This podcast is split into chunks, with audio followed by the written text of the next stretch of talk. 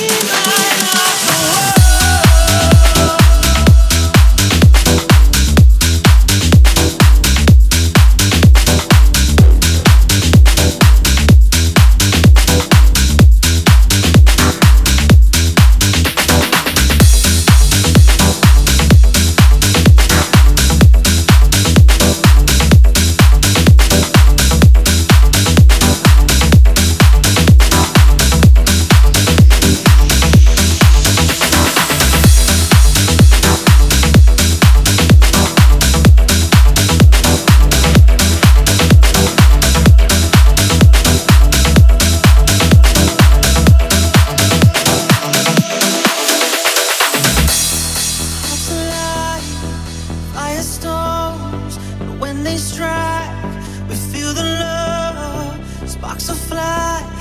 ignite our bones. And when they strike, we